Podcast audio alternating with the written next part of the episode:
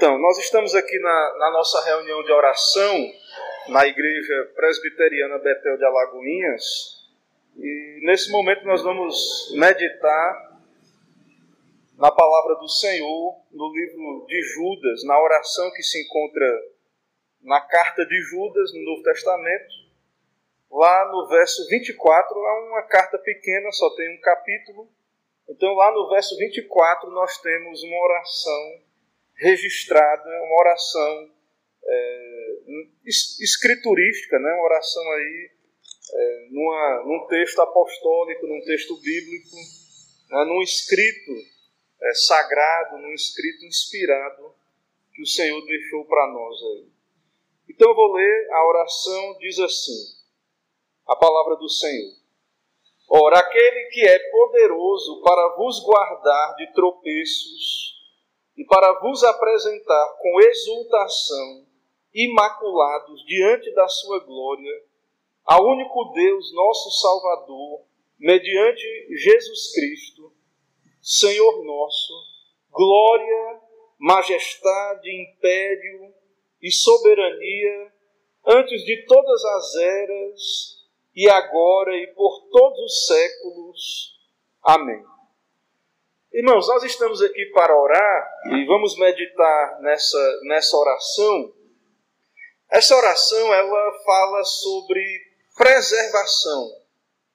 O Deus que nos salva é o Deus que nos guarda. É o Deus Todo-Poderoso que nos guarda de tropeços. E é por isso que nós sabemos que vamos chegar ao fim da jornada. E isso é muito interessante porque nessa carta de Judas fala da apostasia dos que estavam na igreja e se desviaram. E há várias advertências, né, advertências nesta carta de Judas. E nós vemos aí Judas usando como advertência o povo judeu que era incrédulo e que caiu no deserto, verso 5, os anjos caídos que não guardaram seu estado original mas abandonaram o seu próprio domicílio, e Sodoma e Gomorra. E aí Judas vai falar também dos apóstatas, dos incrédulos, que estavam dentro da igreja, que também demonstram a sua incredulidade por meio dos seus frutos, dos seus pecados.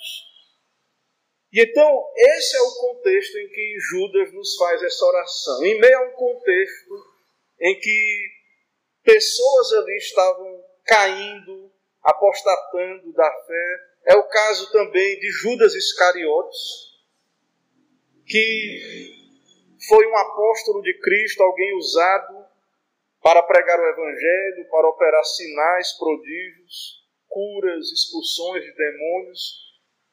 Estava ali, mas não era um eleito, e como sabemos, Judas veio a apostatar e a cair da fé.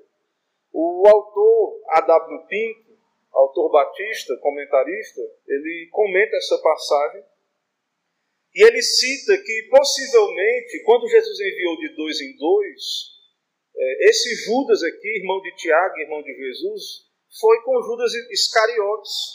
Né? E então ele teria tido contato com aquele apóstata e teria em mente a realidade da apostasia é, presente ali, a lembrança de Judas Iscariotes na sua mente. Então, diante de tudo isso, ele exorta aí no verso 17, né?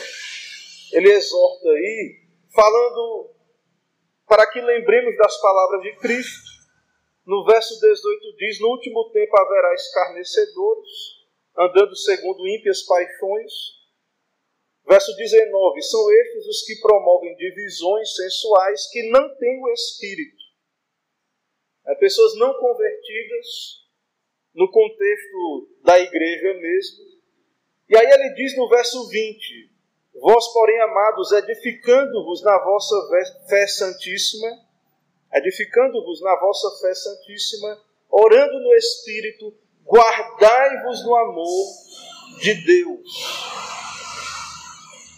Ou seja, a responsabilidade nossa de, em meio a um mundo que nos tenta, onde somos tentados a o nosso amor a Cristo esfriar, nos afastar de Cristo, guardai-vos no amor de Deus. Mas na oração que lemos no verso 24 diz: aquele que é poderoso para vos guardar. Então a verdade, irmãos, é que nós devemos nos guardar, orar, ler a Bíblia, fazer a devoção doméstica, o culto doméstico, orar todos os dias, buscar ao Senhor, mas também lembrar, conforme a oração de Judas, que é Deus quem nos guarda. E mesmo quando caímos, é Ele quem não, quem não nos permite cair à semelhança daqueles judeus que caíram no deserto e se destruíram e se perderam. A semelhança também ali dos anjos caídos de Sodoma e Gomorra, de Judas.